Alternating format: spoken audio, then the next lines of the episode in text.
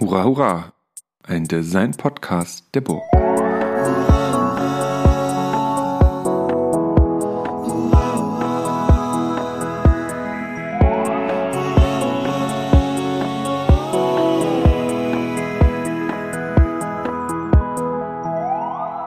Hallo und herzlich willkommen zu einer neuen Folge des Hurra Hurra Podcasts. Und wir gehen gleich äh, all in, habe ich jetzt nämlich in einem anderen Podcast gelernt, dass man das einfach so machen kann. Und dann sage ich einfach mal Hallo Eva. Hi. Eva, du bist ähm, Modedesignerin und hast an der Burg studiert, richtig? Ganz genau. Und jetzt musst du einfach ein bisschen mehr von dir erzählen. Okay, also ja, ich habe hier an der Burg äh, Giebichenstein Modedesign studiert, wurde 2008 äh, äh, diplomatisch entlassen. Diplomandisch. Diplomandisch natürlich eher, genau. Ähm, habe dann ein Modelabel gegründet, Hovitz Weißbach, äh, mit Schwerpunkt auf lokaler Produktion tatsächlich Mhm. schon damals. Wir haben ähm, sieben Kollektionen gemacht, nennen das unser kleines Planetensystem, fehlen noch zwei. Ähm, sieben Planeten sozusagen Zählt gestaltet. Jupiter mit rein? äh, nee, äh, Pluto? Nee, Okay. Dann müssten es aber nur noch einer mehr sein, ne? Dann sind es ja nur acht. Mein Vater. Mhm. Ich wollte dich nur retten. Nee, alles klar. Genau, und ähm, haben dann äh, innerhalb dieses Modeschaffens und Schöpfens gemerkt, dass wir die Modebranche gar nicht so toll finden, wie wir im Autorendesign-Studium gelernt haben. Im Autorinnen-Design-Studium. Und dann haben wir angefangen, ähm, Lehre zu machen und dann wurden wir zu Aktivistinnen und jetzt ähm, mache ich immer noch Lehre und bin äh, Modeaktivistin oder vielleicht Textilaktivistin. Aus der Perspektive von jemandem, der sich mit Mode nicht so auskennt, ich habe natürlich so ein äh, oberflächliches Missbehagen oder Unbehagen mit, mit, der, mit der Mode. Ich kann, glaube, weiß, was du meinst, aber was hat euch denn so äh, abgefuckt, dass, dass ihr gesagt habt, oh nee, jetzt haben wir Modedesign studiert und jetzt gefällt uns das eigentlich gar nicht, was wir hier gemacht haben. Das Absurde ist, dass ich sagen kann, dass es mich, ähm, dass es so eine krasse Hassliebe ist. Also es fuckt mich ab äh, und gleichzeitig liebe ich es total. Also ich stehe total auf diese Veränderungen, liebe dieses ständige Neue, stehe auch auf Abgrenzungen. Ich mag diese ganze Theorie dahinter, ähm, dieses äh, Gruppengefüge und dann aber auch wieder da raustreten und so. Also die ganze Theorie finde ich super und ich finde auch die Ästhetik total spannend, die immer wieder entsteht und ähm, nimmt ja auch immer wieder auch mal interessante Wege, aber das Problem ist halt, dass es Mode ist und Mode vergeht. Ähm, und Trend vor allen Dingen vergeht und ähm, es wird halt alles inkooperiert oder inkorporiert, wie sagt man? Ähm, infiltriert, genau.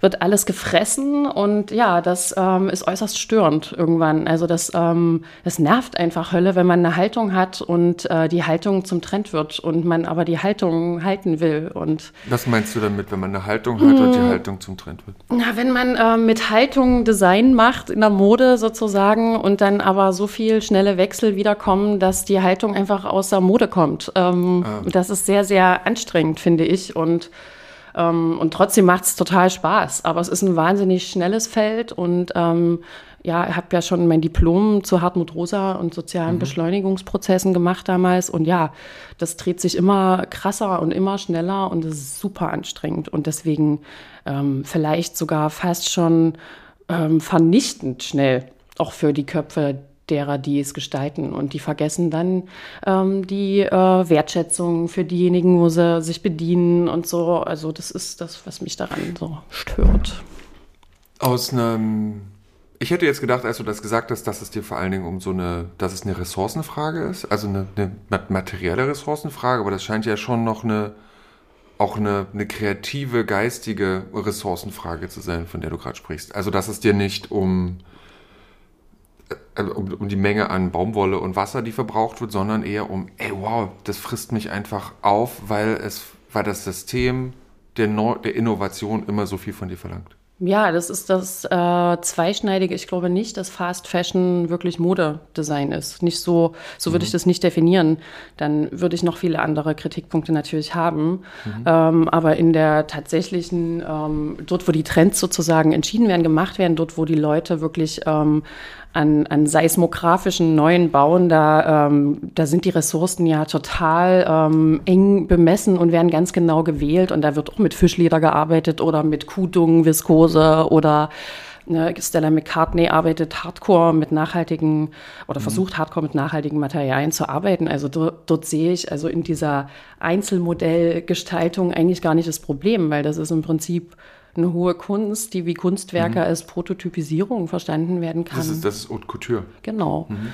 Und auf dem Level läuft ja auch gewisse, läuft auf einer gewissen Schiene auch Prêt-à-Porter, also Ready to Wear. Mhm. Und wenn, wenn man das sieht, da, ähm, da findet auch viel Unbill statt und viel Abgrund, aber da kann auch nachhaltig, wird auch nachhaltig gearbeitet natürlich.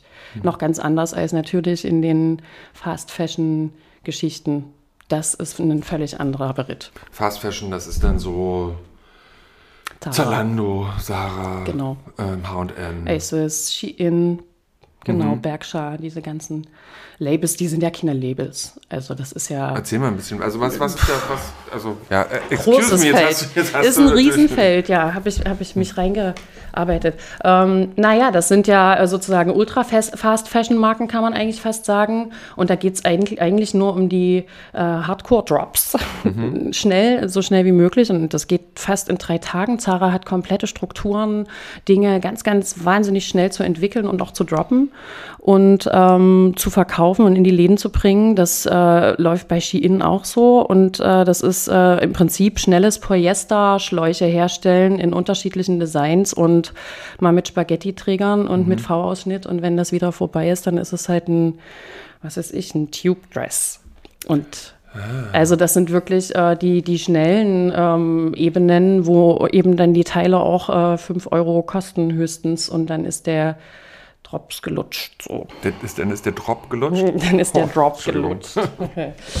Genau, also das ist, eine, das ist eine andere Welt. Also das ist die Welt, ähm, gegen die wir als ModedesignerInnen überhaupt nicht kämpfen können oder als DesignerInnen auch überhaupt nicht ähm, antreten können. Das ist richtig David gegen Goliath. Also es ist eine andere mhm. Nummer.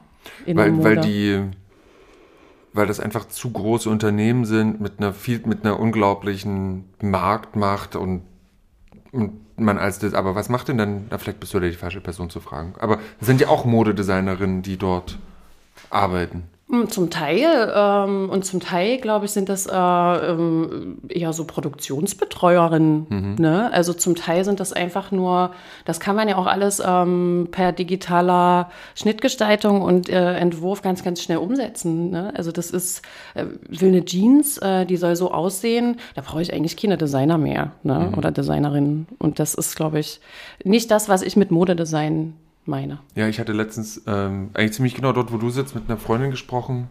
Ähm, und die hat gesagt, es gibt Creative Buying. Das sind so Leute, die in, ähm, durch beispielsweise in Asien ist eine Fabrik und die produzieren jetzt für einen großen Brand, der sehr teuer ist, eine bestimmte Art von Kapuzenjacke. Mhm. Und ähm, nach, nach, wenn die Kollektion durch ist, kann man da durchlaufen. Ja, ich will das genau so, aber verändere mal noch das, das, das, das, das. Und dann wird das in die, in, das, in die Hauskollektion sozusagen eingegliedert. Aber das ist nicht mehr entwerfen. Es wird nur noch kreativ eingekauft an Produktionsstandorten, die schon einen laufenden äh, Prozess an der Stelle haben. Ja, das glaube ich total gern. Also genauso denke ich, ist das. Und das hat ja nichts damit zu tun, dass ich irgendwie eine Alternative für eine Paillette finden will mhm. und ähm, die entwickeln möchte und das dann irgendwie ne, zu einem Couture-Dress von Lesage oder so entwickeln kann. Ähm, oder dass ich irgendwie ein fantastisches äh, Metallgarn, ultra durable ähm, verstricke und damit irgendwie das ewige Kleid schaffe. Oder dass ich, was weiß ich, aus Wurzeln Kleider wachsen lasse oder mit Solaroberfläche Oberfläche drucke und damit meine eigene Energie. Mhm. Nee, das hat damit ja nichts zu tun. Sondern es sind einfach nur die schnellen Jersey-Würste, nenne ich das. Die, die, die Überzüge, die ja. hergestellt werden. Ne? Ja. Ich kriege ja dann übrigens immer sehr schlechtes Gewissen. Also als wir auch schon, als wir uns schon mal getroffen haben und ich, und ich dann eben auch angefangen habe, da ähm, das so ein bisschen zu sehen und dass man ja eben Sachen lokal produzieren kann und dann merke ich mir so, oh Gott, oh Gott, oh Gott, ich habe aber auch sowas an. Ne? Mhm. Eine, also eine Jeans, also schon eine Jeans oder einen, einen Kapuzenpullover, der, keine Ahnung, wo der her ist. Wie machst du das? Kannst du, kannst du, kannst du das Leuten verzeihen oder hast du da auch einen, einen bestimmten, also ich meine, du achtest ja sehr drauf, was du, was du trägst und auch wie, wie ihr selber Sachen produziert, aber kannst du da so na klar, also das ist ja genau das, warum es Lokaltextil gibt, dass mhm. es ähm, keine, kein Shaming ist, sondern dass es darum, und kein Blaming, sondern mhm. dass es wirklich um, um begeisterndes äh, Erkennen ge äh, geht. So, ne? Und auch ich habe äh, sicherlich auch H&M-Teile im Schrank, die ich vor 16 Jahren gekauft habe und die immer noch gut sind und die ich anziehen will. Also mhm. das ist, finde ich, ähm, es geht darum, wie ich mit den Dingen umgehe, ob ich sie repariere, ob ich sie achte, ob ich sie wertschätze. Und ähm, letztens hat unsere Kinderbuchautorin, mit der wir gerade an einem Kinderbuch arbeiten, mhm. ähm, über Kleidung ähm, erzählt, dass sie gelesen hat, dass wenn man es 21 Mal trägt, ähm, dann hat sich das rentiert, dann ist das, äh, ist das schon eine Wertschätzung, äh, die das Teil erfährt. Und wenn das äh, ein Fast-Fashion-Teil erfährt, dann ist das sehr viel. Mhm. Weil viele der Teile fliegen ja ähm, mit 0,0 Prozent getragen sein aus dem Schrank oder nach einem Mal schon. Okay, das ist. Und ich glaube, das ist ein Umgang mit den Dingen. Ne? Wenn, ich, ähm, wenn ich es nicht leisten kann, ähm, den Pullover lokal für 250 Euro zu kaufen und deswegen den für 120 oder 80 oder vielleicht nur 40 kaufe und den aber dann was weiß ich, 120 Mal anziehe, vorsichtig wasche und immer wieder feiere, dann ist das ja in Ordnung. Oder den nicht vorsichtig wasche und dann damit gut leben kann, wenn der ein bisschen runtergerockt ist. Genau. Okay. also ich finde dieses ähm, Anklagen und irgendwie sich schlecht fühlen, das hat überhaupt nicht äh, dazu suchen. Okay. Also das bringt uns überhaupt nicht weiter. Aber Lokaltextil hast du gerade angesprochen. Mhm. Muss ich mal kurz so eine moderatorige Überleitung machen. Erzähl mal ein bisschen was ähm, zu Lokaltextil, was auch ja mit der neben deiner äh, Burgherkunft mh, mm, ja auch ein Grund ist, mit dir hier zu sprechen. Erzähl mal was über Lokaltextil. Mhm. Ein Netzwerk für lokale Textilproduktion. Genau, das ist ein sehr ähm, äh, eine kurze Beschreibung. Eigentlich ist das ganz schön viel so. Also wir machen ziemlich viel gleichzeitig. Wir ähm, machen ganz viel ästhetische Forschung, also mhm. zum Thema äh, tatsächlich lokale Ressourcen, Local Sourcing kann man sagen. Mhm. Ähm, wir bauen selber Faserpflanzen und Farbpflanzen an, ähm, um einfach zu wissen, wovon wir sprechen. Sprechen aber auch mit WissenschaftlerInnen über Alternativen. Wir ähm, gehen in die Betriebe, die produzieren noch in Sachsen. Es ist gerade Alarm, Alarm, sieht gerade ganz schlecht aus für die Branche. Ähm, mhm. Großes Firmensterben jetzt nach Corona und natürlich mit der Ressourcensituation, die wir gerade in diesen Zeiten erleben müssen. Also alle schön schnell mhm. ins Erzgebirge und ins Vogtland und in die Lausitz zum Produzieren, sonst gibt es das alles bald nicht mehr. Mhm. Genau, ähm, wir, ja, genau, wir, wir achten darauf, ähm, wo NachfolgerInnen gesucht werden, schauen, wo Maschinen ähm, verteilt werden können an vielleicht DesignerInnen oder Hochschulen oder ähm, wo ähm, junge Menschen gesucht werden, die produzieren, äh, mitproduzieren könnten. Wir haben ein Museum, was mit ganz vielen Handwebstühlen vollsteht, wo DesignerInnen gesucht werden, die eigentlich dort ihre Existenz neu aufbauen könnten. Und ähm, ja, Lokaltextil ist eine Initiative, die sich holistisch mit dem Thema Textil beschäftigt, eigentlich als Vehikel zu, ähm, zur Sensibilisierung nachhaltiger, zu, äh, zu nachhaltigen Themen. Mhm. Genau. Und so, wie du das gerade beschreibst, seid ihr eine Gruppe von 35 Leuten ähm, in, so einem, in so einem schönen großen Gebäude, wo ihr euch, wo, wo ihr alle die Projekte macht? Nee, wir sind tatsächlich nur im Kern dreieinhalb Leute, würde ich sagen. Ein Produzent oder Fertiger, das ist mein ähm, Kollege Frieda Weißbach, der auch Modedesign hier mhm. studiert hat und jetzt äh, einen 20 Mann starken Produktionsbetrieb der Musterkollektion im Erzgebirge fertigt leitet. Echt? Dann ein ganz toll, ja, mhm. tolle Webwaren machen, also Webverarbeitung, also ganz tolle Kunst da, die da stattfindet. Dann haben wir Markus Pester-Weißbach, mit dem ich äh, tagtäglich arbeite, der äh, Kommunikationsdesigner mhm. ist ähm, und mit dem wir die ganze Sichtbarmachung digital eigentlich stemmen. Und dann habe ich noch meine sehr enge ähm, Mitstreiterin Lena Seig, mit der ich die ganzen ästhetischen Forschungsgeschichten, die Selbstversuche mache, aber auch mhm. Ausstellungskurationen, Workshop-Konzepte, aber auch Publikationen und mich. Also wir sind vier, aber wir haben so eine Art Schwamm geschaffen mit Lokaltextil in den letzten zweieinhalb Jahren, der permanent ähm, aufnimmt. Von allen Seiten wird er so angetropft tatsächlich. Also es strömt eigentlich von allen Seiten maßgeblich eigentlich immer positiv äh, auf uns ein und wir saugen das auf und ähm, wandeln das um. Und es ist irgendwie wie so ein, ja, schon ein Inkubator oder mhm. sowas. Und Jetzt, ich muss noch mal auf diesen Betrieb. Also ihr habt also auch einen Fertigungsbetrieb. Genau. Oder, oder wie muss man sich das vorstellen? Ihr seid, ihr seid eigentlich mehr oder weniger sowas wie ein, ja, wie ein, so ein kleiner Think Tank. Ihr seid da, ihr macht das, ihr macht euer Zeug, ihr connectet, ihr seid überall, überall eure Finger drin, kennt jeden und ihr seid wie so ein, wie so eine Bande. Wenn man was mit lokalen Textilien machen kann, dann ist die Bande Lokaltextil, mhm. klack, klack, und von dort komme ich eigentlich überall hin. Genau. Und meistens richtig. Genau. Das also, ist eure Expertise. Ja, würde ich schon so sagen. Also ähm, auch egal aus welcher äh, Richtung ich mich vielleicht näher. Ne? Wenn ich eher auf die Schätze gehe, dann können wir sagen, wo die Schätze sind. Was sind Schätze? Welche Schätze? Äh, Schätze sind Musterarchive oder so, ne? Mhm. So bestimmte ähm, eigentlich für, für, für so DesignerInnen als äh, Inspiratorium total mhm. spannende Orte können wir auf jeden Fall nennen nennen. Wir können aber auch für Filmleute sagen, wo ein guter Cast wäre, um dort zu drehen, mhm. weil dort so tolle Maschinen stehen und das Gebäude so spannend ist. Und wir können natürlich auch sagen, wo was gearbeitet werden kann und mhm. wo Menschen bereit sind, auch in kleineren Serien mit den Menschen, die da etwas wollen, Produ Produktion zu betreiben. Ja? Also wenn ich jetzt ähm, einen Anruf kriege von einem Maßschneider aus München, der gerade fertig geworden ist, der ein nachhaltiges Oberteil machen will mit lokalen Materialien, den mhm. können wir, glaube ich, ganz gut beraten. Und dann können wir aber auch diejenigen beraten, die sagen, wir wollen 5000 äh, T-Shirts, aber lokal produzieren mit einer gewissen Vorlaufzeit für ein Festival. Mhm. Das können wir genauso betreuen. Einfach weil wir die mittelgroßen und die kleinen alle kennen und die auch zusammenschließen können, weil eigentlich ist die Branche recht klein und überschaubar. Und ähm, eigentlich ähm, gibt man sich Mühe, sich gegenseitig da äh, immer wieder aus dem Moor zu ziehen an den Haaren. Und ähm, das heißt, ihr, ihr seid wie Agenten in dem Sinne. Ne? Also Türöffner, eigentlich das, was man ja auch von Designerinnen und Designern ganz oft ja auch denkt und verlangt, die moderieren Prozesse, ihr kommt rein, ihr, ihr connectet Leute und, und versucht da eigentlich mitzumachen. Aber aus welchem, ich, ich, ich will eigentlich immer wieder auf diesen Muster, wie ist mhm. das, Musterproduktion nochmal ja, ja, ja, die, die bei euch mit angedockt ist. Ja. Ähm, bevor, ich, ich frage zuerst die Frage, erzähl mir mehr von der Musterproduktion mhm. und dann will ich doch nochmal frech fragen, gestaltest du noch?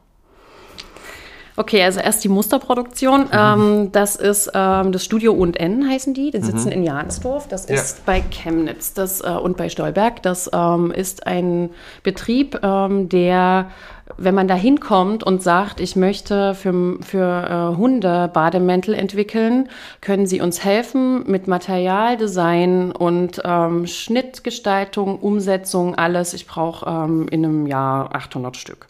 Dann kann der Betrieb das machen. Hundebademäntel. Zum Beispiel. Ist das ein blödes Beispiel oder ist das mm, wirklich? Ja, ist tatsächlich so. Es gibt, also das Spannende an diesem Betrieb ist, wir haben selber, als wir Howe Zweisbach betrieben mhm. haben, unserem Modelabel, mit denen gearbeitet. Die haben ähm, für uns alle Kollektionen genäht.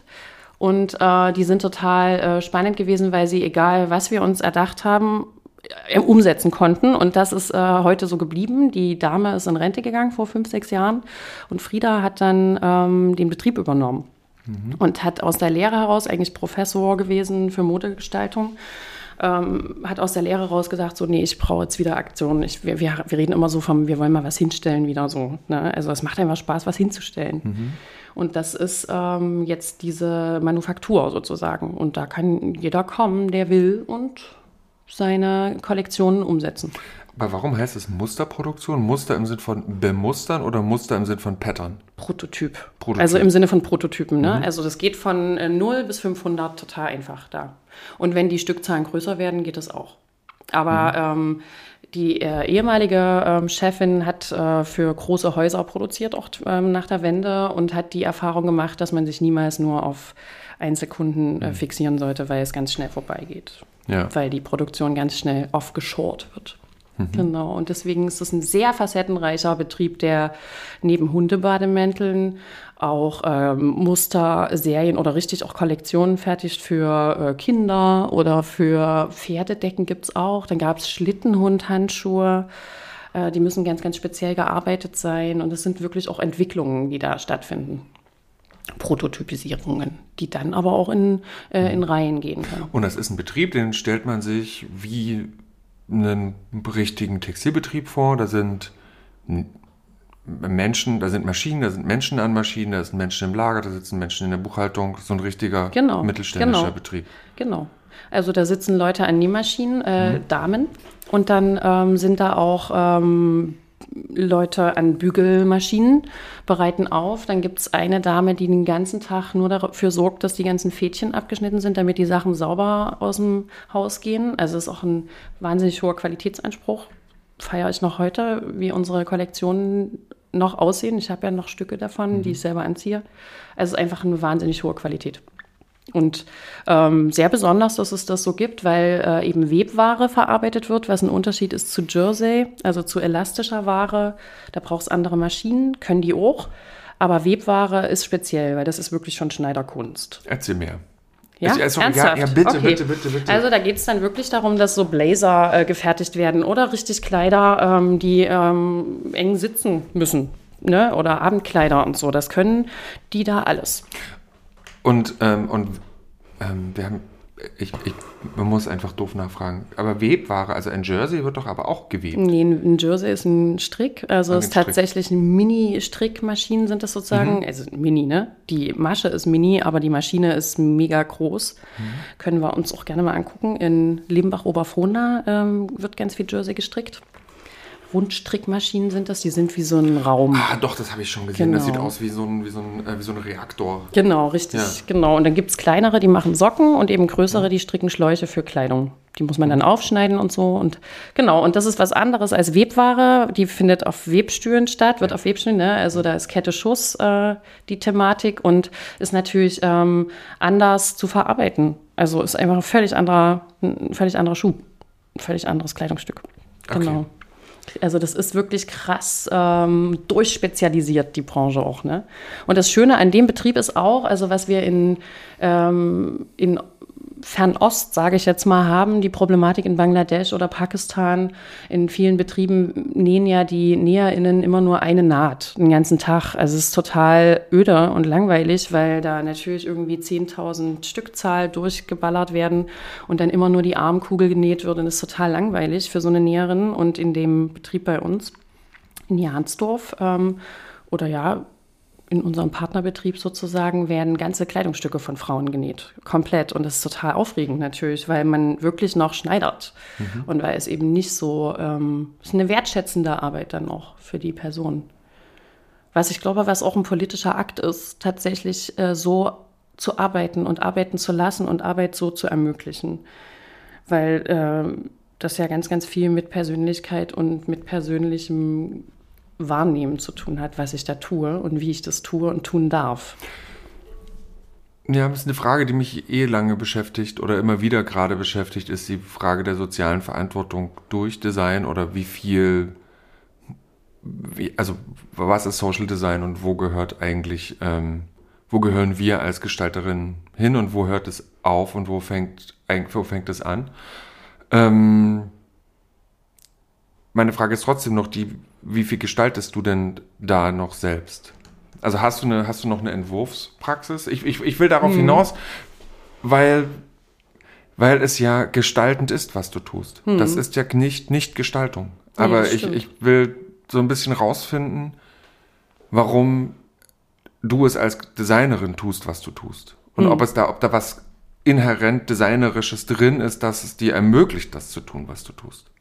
Ich glaube, das ist einfach ähm, eher wie so Forschung im Kopf. Also Design ist das auch, denke ich. Das ist ganz wichtig, dass man ähm, Design da loskoppelt von irgendwelchen Dingen, die dastehen müssen und äh, irgendwie aussehen müssen, sondern ich glaube, dass das was mit Denken zu tun hat und das ist schon irgendwie ähm, also das ist ja Prozesse, Dinge, Materialien, Form und alles gleichzeitig denken und auch Pflanzen oder so. Also wenn wir Pflanzen äh, irgendwo hinstellen, ist das für mich auch ein Akt ähm, von Wahrnehmung und Gestaltung, wie ich die sehe, wie ich die äh, finde. So. Mhm. Also das ist ja alles und warum ich die finde und wie, wieso ich die jetzt genau da will. Also das hat schon alles was mit Design zu tun, denke ich. Und ich finde auch, ähm, ich finde es eigentlich ähm, nicht schlimm, auch mal eine Runde zu drehen, die nichts mit Modedesign als solchem zu tun hat, sondern auch da, da wieder dahin zu kommen. Ne? Also dieser, das ist wie Schleifen drehen um, um die Thematik Textil und Mode. Und das ist eigentlich ziemlich cool. Mhm. Also ich bin ziemlich froh, dass das, weil das ist spannend. Alles andere finde ich so ein bisschen, klar, das Kollektion machen ist super spannend.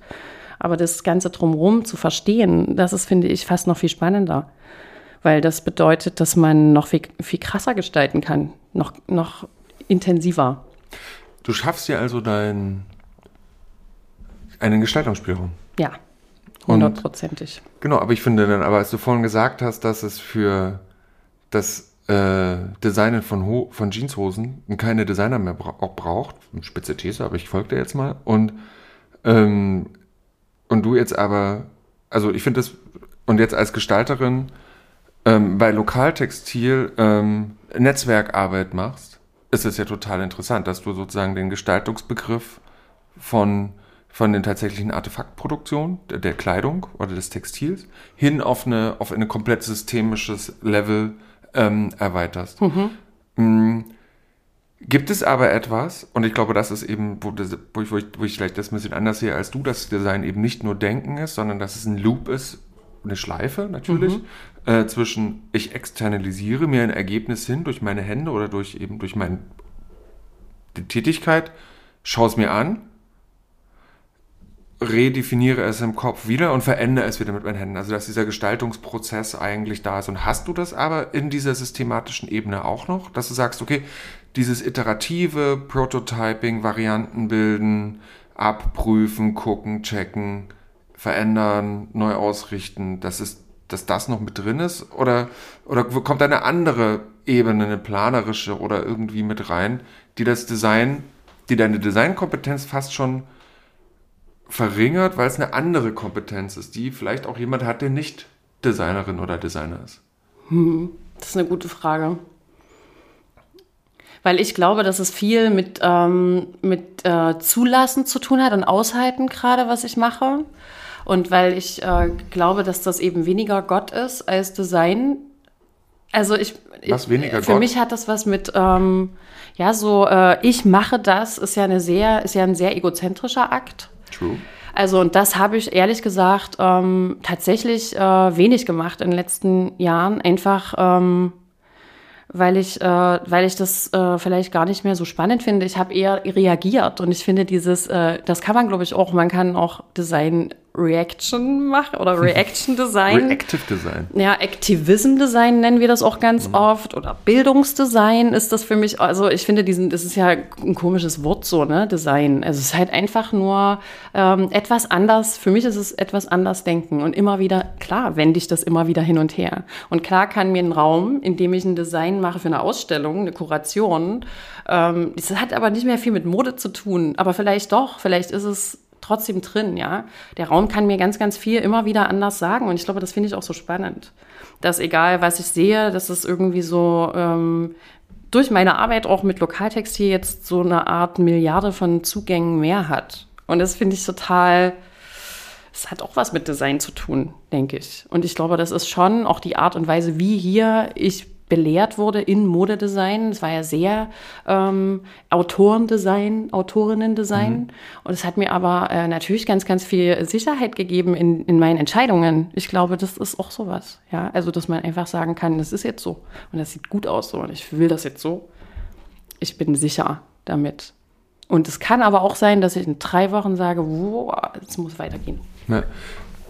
Ich glaube, das ist ja auch eine natürliche Entwicklung. Ne? Das auch als du gesagt hast, was du vorhin meintest, dass die, dass die, dass der Job, die Tätigkeit, die Branche so viel von dir verlangt, dass es, dass du sagst, okay, nee, auch aus einem gewissen Selbstschutz und gleichzeitig aber auch eine, eine Hinwendung zu vielleicht spannenderen Themen. Ne? Also ich glaube, das, ähm, was mir aufgefallen ist und warum ich das auch so super finde, was ihr da macht, ist, dass es eben so eine, so, ein, so eine Akribie in der, im Herausgraben von, von, von fast aus den Augen verlorenen Kompetenzen ist, die ihr da macht, ne? die ja dann wiederum überhaupt erst neue, in, in Reshoring überhaupt erst ermöglicht, ne? wenn man eben weiß, okay, na, in äh, Limbach-Oberfrohna steht eine äh, Schlauch-Jersey-Strickmaschine. Mhm. Ähm, und in, oh, ich hatte das,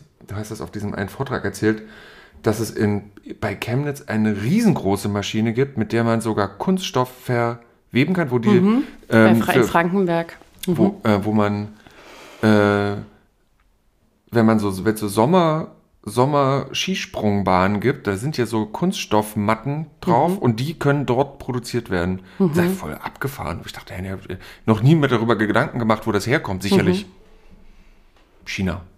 so, so. Ist auch für China mhm. gemacht, ne? Also das sind auch Kompetenzen, die eben diese alten Maschinen, die tatsächlich aus Karl Marx statt, ja. Mhm. Also das sind ja Maschinen, die da gebaut wurden und auch heute noch äh, gebaut wurden und also eine Ingenieurskompetenz auch. Also das finde ich auch so. Ich hätte nie gedacht, dass ich als Modedesignerin mal äh, sage, dass ich Ingenieurskompetenz feier ohne Ende.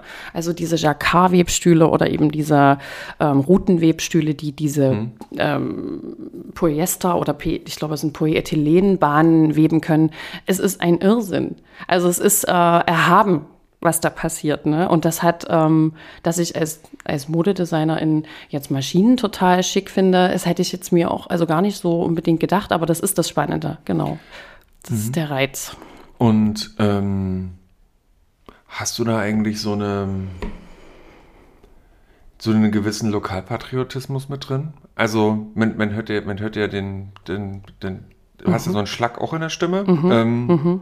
Und ähm, jetzt äh, geht es bei dir auch um so sächsische ähm, Lokalproduktion und das hat ja auch was sehr ja. Lokales damit ja. drin. Ähm, ist da mehr dahinter noch? Nee, gar nicht. Also es ist schon, wir sind schon äh, sehr welt offen, hungrig. Natürlich. Weltoffenheitshungrig. Ne? Also ich finde das nämlich total schwierig. Das ist eine, eine, eine, Debatte, die ich oft in meinem Kopf auch habe. Dieses hat ja was von Protektionismus alles, ne? Mhm. Auch und hat auch was von. Aber es ist nicht, also es geht uns nicht um regional. Also Regionalität ist was anderes als lokal. Aha, das finde ich ähm, was ist, wo ist ganz wichtig.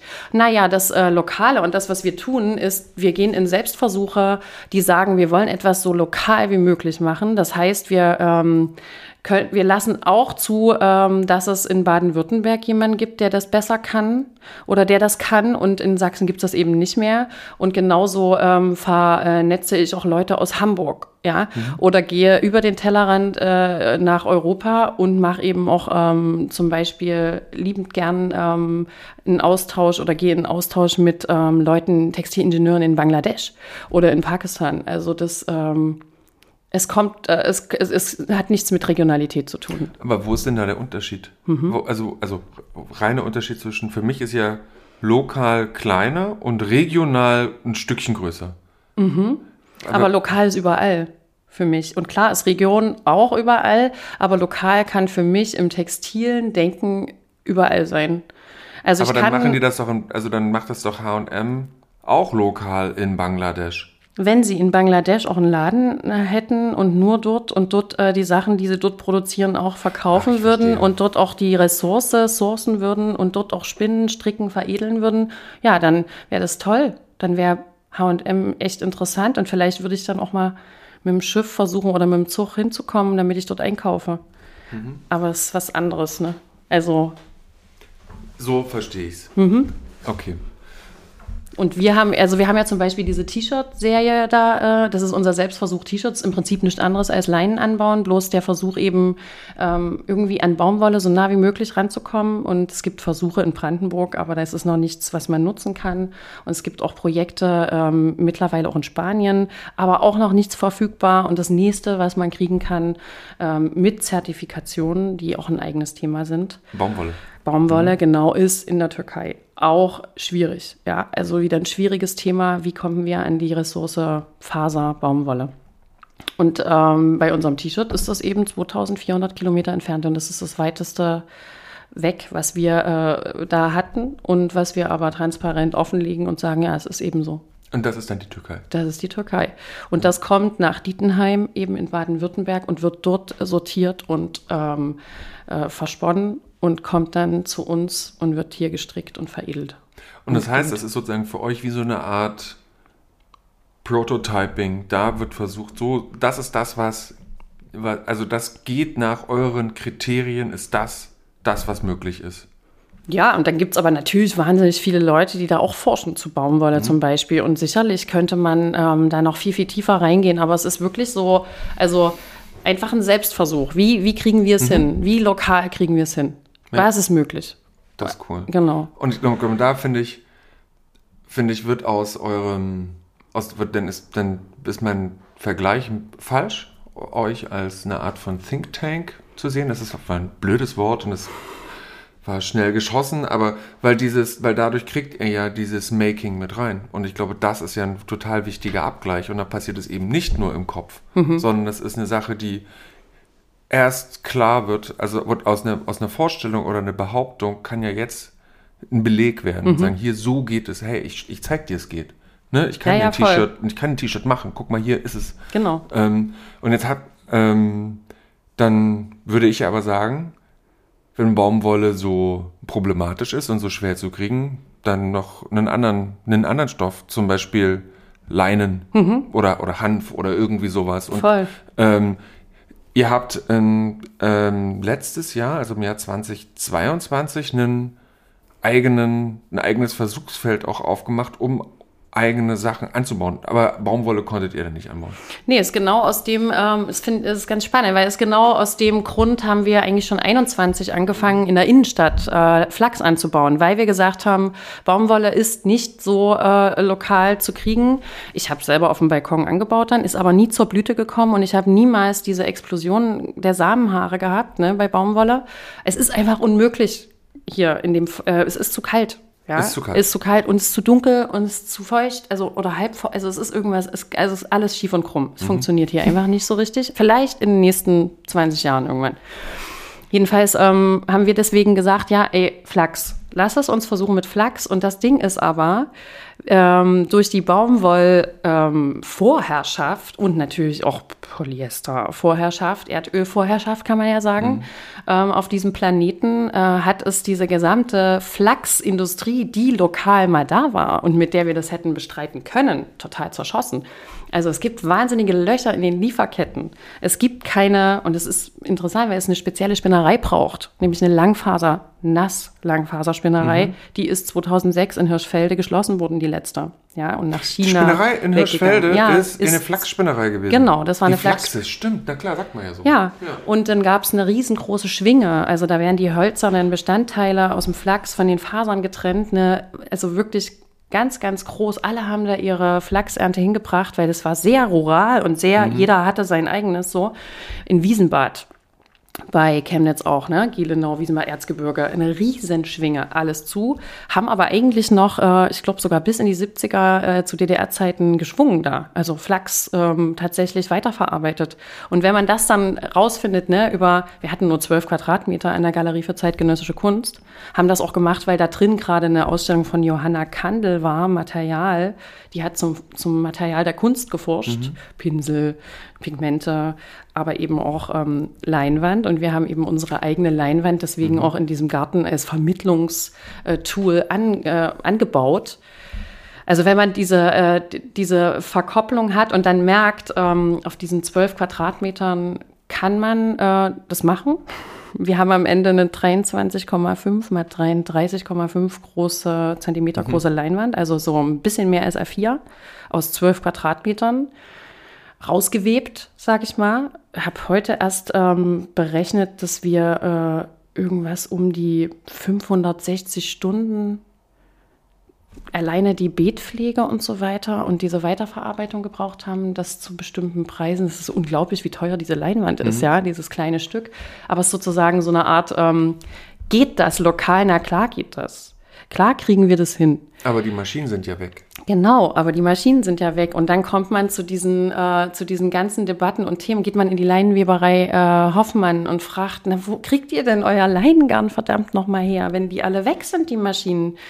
Ja, naja, es gibt nur noch ähm, über Italien oder Belgien oder Frankreich, ne? Und mhm. das kommt meist, also wenn es über Italien kommt, ganz oft auch aus China. Ne? Also das der, der, der, der Stoff, also der, die, das Garn, das Garn mhm. genau, das sie dann da verweben. Mhm. Und die, ähm, aber wir hatten in, in Deutschland eine, eine, eine funktionierende Leinenverarbeitungsindustrie. Ja. Dann ist die aufgrund des internationalen Marktdrucks, Baumwolle und andere Fasern äh, ähm, gestorben. Mhm. Und jetzt und dann hat, was weiß ich, dann ist irgendein großer Laster gekommen und aus Rumänien oder aus, aus, aus der Sowjetunion oder aus Südspanien und hat diese Maschinen gekauft und hat die dann dahin gebracht. Aber die sind quasi noch irgendwo. Die sind nicht auseinandergebaut und als Schrauben bei eBay verkauft wurden? Nee, also ich glaube schon, dass es noch eine Menge gibt. Mhm. Also ich glaube, Hirschfelde ist tatsächlich äh, in China aufgebaut. Wieder. Mhm. Also ich glaube, mich zu erinnern, dass das mir mal jemand so erzählt hat. Und das ist auch mit vielen Maschinen nach der Wende. Es war ja wirklich diese 89-90-Geschichte.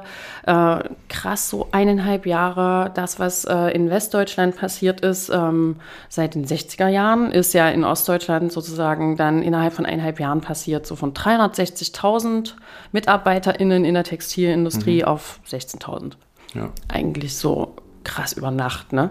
Und da ist ganz, ganz viel, ähm, weil das gute Maschinen auch waren, also mhm. und sind ist ganz viel weiter in Benutzung, denke ich auch. Aber ähm, wenn wir jetzt, jetzt habt ihr diesen Garten gemacht, ihr habt euren mhm. Prototypengarten gemacht und mhm. habt Leinen angebaut. Leinen und Flachs ist dasselbe? Ja, Flachs ist die Pflanze und ja. Leinen wird es, ähm, sobald Kette und Schuss sich kreuzen. Aha. Ist das eine. Es gibt aber auch Leute, die sagen Leinengarn, also muss es schon im Spinnprozess, mhm. wenn ich sozusagen die Flachsfaser verspinne, zu ja. Leinen werden. Also, okay. genau. Und ähm, zu was, also jetzt habt ihr euer Prototypenfeld gemacht, so ähnlich wie den Prototypentest, mit dem ich zeige euch, dass mhm. es mit dem T-Shirt geht. Mhm. Machst du jetzt oder macht ihr jetzt bei Lokaltextil im Süden von Leipzig auf einem, auf einem wie großen Feld ein Prototypenfeld, wo mhm. ihr versucht, Faserpflanzen mhm. anzubauen und zu gucken, ob es funktioniert. Right? Mhm. Genau, das war dann das Jahr danach. Da haben wir mhm. sozusagen das Saatgut aktivistisch gewonnen aus der Innenstadt und versucht, es in eine neue Realität zu führen, nämlich im im, im außerstädtischen Raum, mhm. im, im, bäuerlichen Raum sozusagen, kann man sagen, und haben versucht, da ähm, genau das zu schaffen mit, also wir hatten aber wahnsinnig viel Saatgut, weil das ist das Spannende, Saatgutvermehrung macht heute viel, machen viel zu wenig Leute, habe ich von einer Spezialistin aus Thüringen gehört, die sagt, es sind viel zu wenig Saatgutvermehrer, aber es ist eigentlich einfach, eigentlich ist es cool, eigentlich ist es ein schöner Job, sollte man sich mal überlegen. Das Hat auch was Saat, mit Design Saat, zu tun. Saatgutvermehrer, du nimmst die Tomate und isst die nicht auf, sondern legst die hin und nimmst die Samen raus. Genau, Genau, und dann, dann, dann ähm, baust du an, weil du Sorten schützen willst, weil du alte Sorten schützt, weil du bestimmte äh, Sorten, die besonders viel Flachsfaseranteil haben, haben möchtest und so weiter und so fort. Also total spannendes Feld, wie wir auch wieder rausgefunden haben durch unsere Arbeit. Und diese Flachssamen oder Leinsamen haben wir dann eben in diesem bäuerlichen Umfeld ausgebracht. Und das ist total krass, weil da natürlich andere klimatische Bedingungen herrschen als in der Stadt. Und ähm, das letzte Jahr wahnsinnig trocken war. Also es hat einfach mal fast sieben Wochen, glaube ich, nicht geregnet. Und in Brandenburg war es ja auch eine ganz mhm. krasse mhm. Wasserverknappung.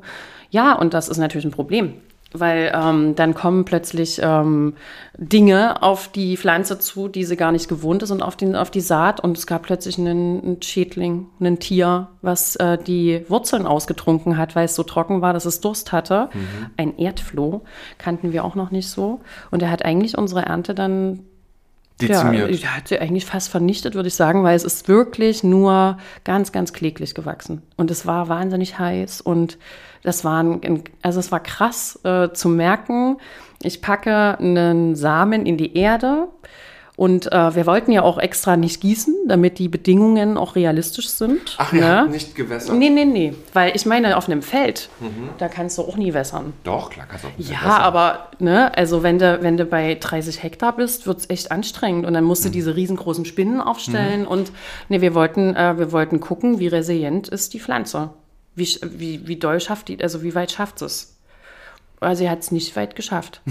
genau. Und ähm, das, was geschafft, also was es geschafft hat, ist Topinambur, den wir gar nicht ausgebracht haben. Der wächst da überall. Finde ich auch interessant. Also kann man sich ja überlegen, was man damit macht. Topinambur.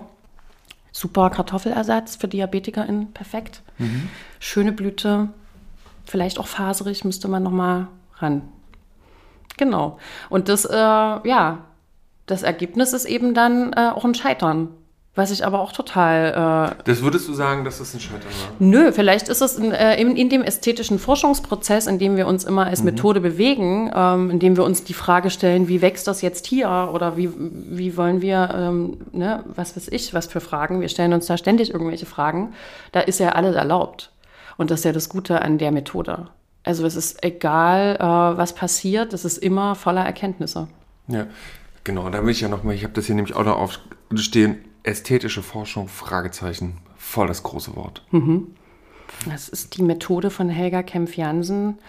Jetzt die 15 Thesen hier auszuklappen, wird echt schwierig, würde ich empfehlen, da, dann mhm. einfach mal nachzusehen. Es geht wirklich darum, dass ähm, ich aus einer subjektgetriebenen Frage zu einer Überthematik, wie zum Beispiel wir das hier auch an der Burg gemacht mhm. haben mit dem Wollthema, also wirklich eine Frage, die ich mir selber zu dem Thema stelle und der gehe ich dann auf den Grund.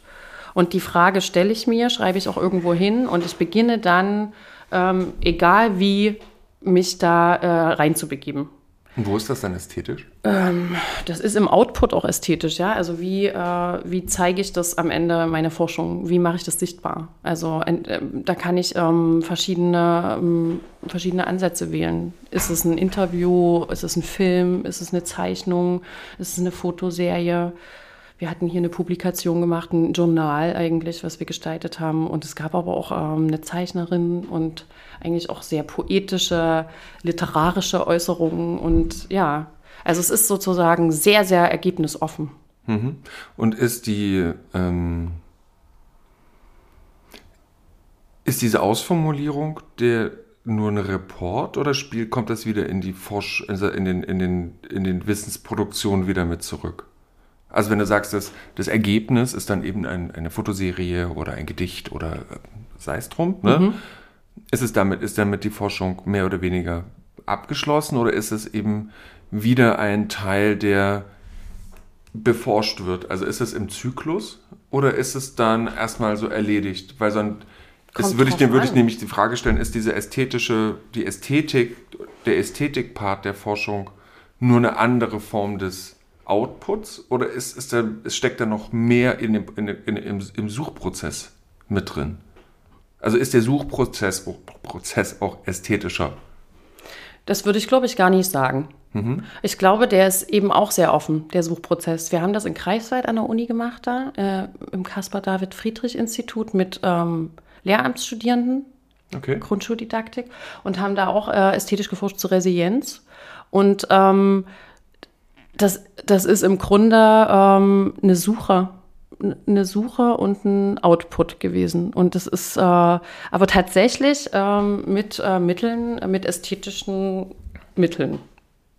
Also es gab ähm, eine ganz tolle Arbeit äh, mit Cyanotopien. Mhm. Da wurde aber einfach nur ein Apfelbaum beobachtet und geschaut, wie innerhalb von fünf Tagen Blätter fallen oder nicht und ähm, Statistiken konstruiert und äh, welcher Lichteinfall und und das ist ähm, dann ging es aber auch darum, zum Beispiel, ähm, dass sich Kleiden zu erforschen, indem man sich beraten lässt. Und dann hat man eben aber sehr, es geht eigentlich auch um, um intensive, konsequente Forschung sozusagen. Also man, man geht da richtig rein und das ist richtig anstrengend auch, weil ja, kommt darauf an, wie lange man den Prozess ähm, stattfinden lässt. Es ist in sich aussetzen. Mhm, genau. Im Prinzip okay. performativ vielleicht sogar schon, selbst mhm. performativ auch. Weil wenn ich, ähm, die eine ähm, Studierende ist wirklich äh, bestimmt in 20 Boutiquen gegangen und hat sich beraten lassen und hat sich natürlich sich, hat sich ausgesetzt, total. Mhm. Und hat diesen, also es geht aber dann immer um Dokumentation und um Erkenntnisse, die ich aus diesen Forschungsmitteln ähm, und Wegen, die ich auch immer, was auch immer ich da gehe, ja.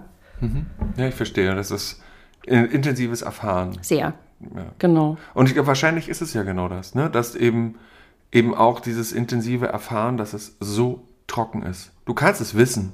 Du kannst Tagesschau sehen und wieder hat es nicht geregnet. Mhm. Wieder hat es nicht geregnet. Mhm.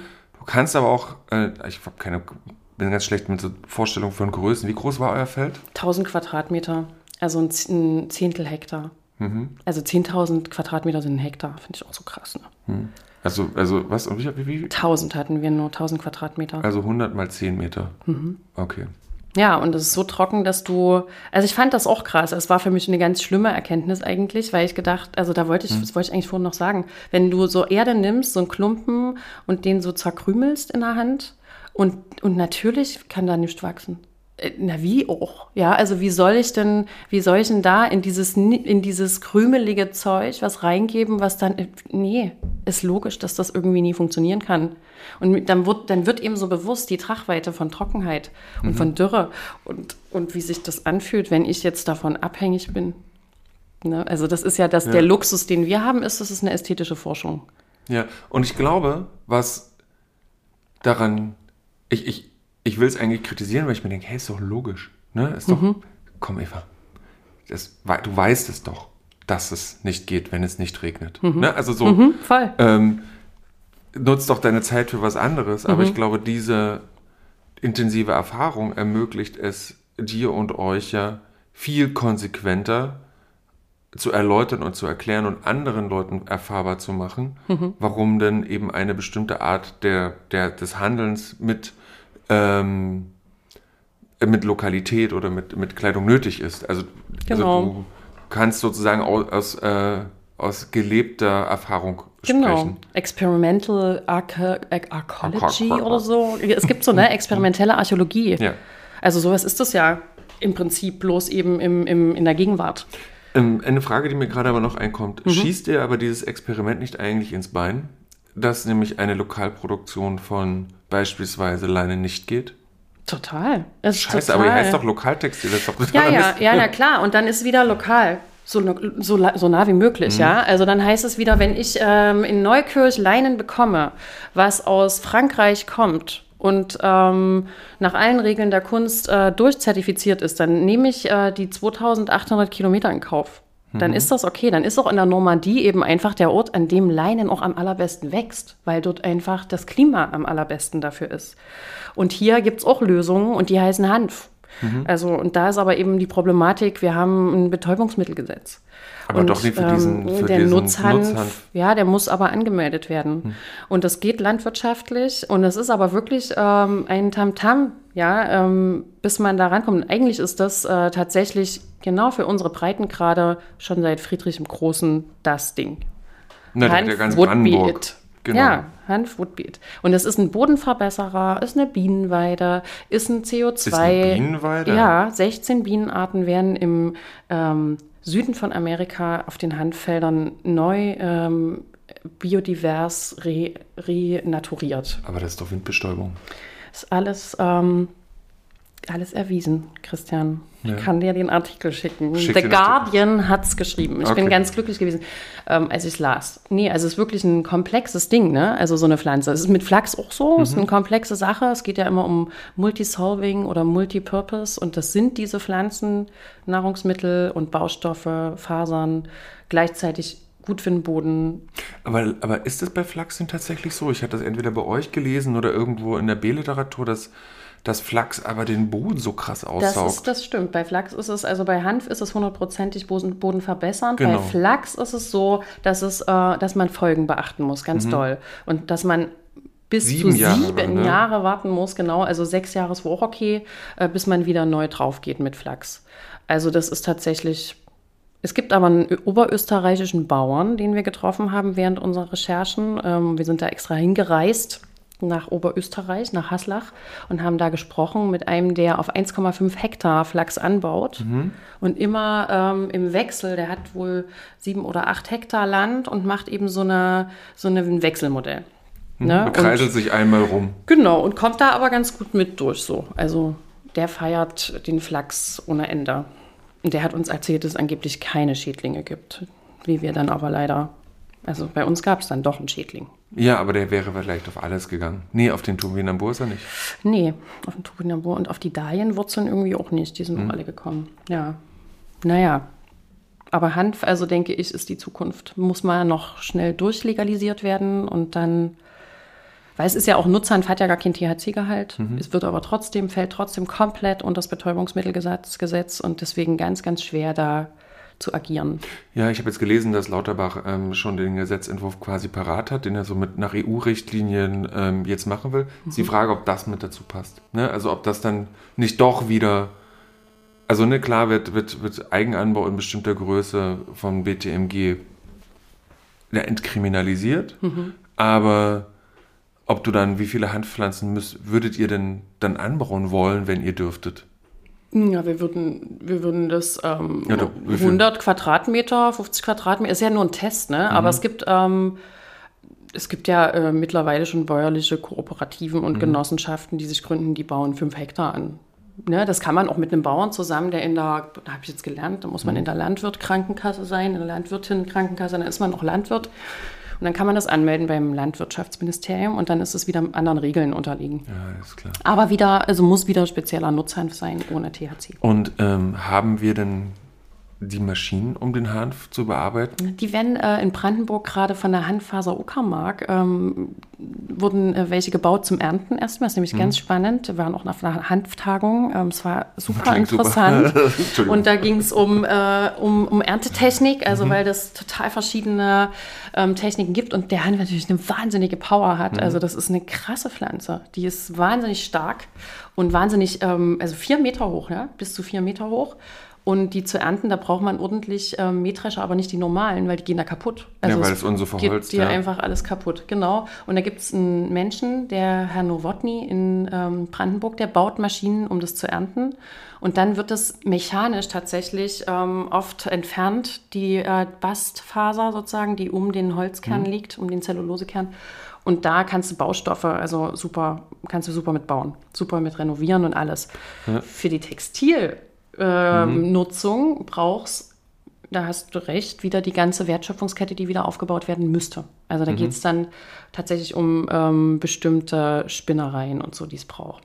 Aber das ist, klingt ja nach einem sehr nischigen Ding. Ne? Ähm, könnte man nicht, könnte nicht einer einfach so eine, diese Geräte haben und dann für alle das machen? Gibt's. Also wäre das Passiert nicht jetzt auch. schon äh, eigentlich wirtschaftlich schlüssig? Mhm, das passiert auch, genau. Das sind so Leute, die das dann vermieten und so mhm. auch die Erntetechnik, genau. Das wird dann ausgebucht und dann müssen aber die Landwirte warten, bis der mal Zeit hat, um zu ja. kommen und so, ne? Und ja, es ist natürlich anstrebenswert, dass wir ähm, Hanf auf jede Brache ist immer unser Mantra eigentlich. Mhm. Ähm, das Zeug muss überall hin, weil das wahnsinnig viel CO2 aus der Luft bindet und eben eine einjährige Krautpflanze ist und ein wahnsinniges äh, Hochleistungswachstum hat.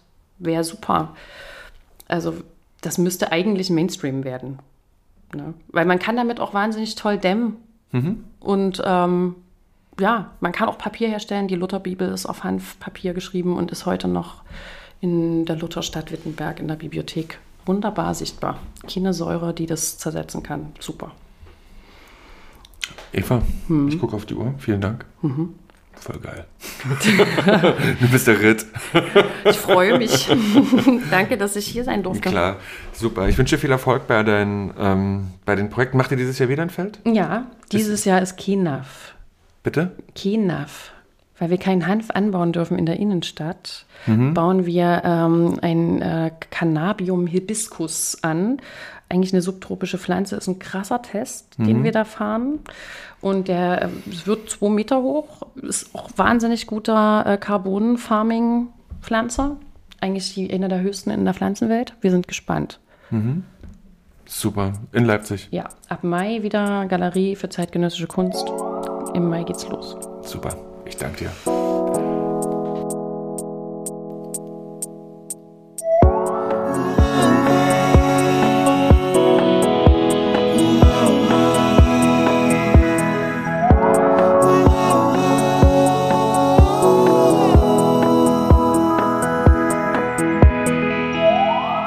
Hurra, ein Design-Podcast der Burg.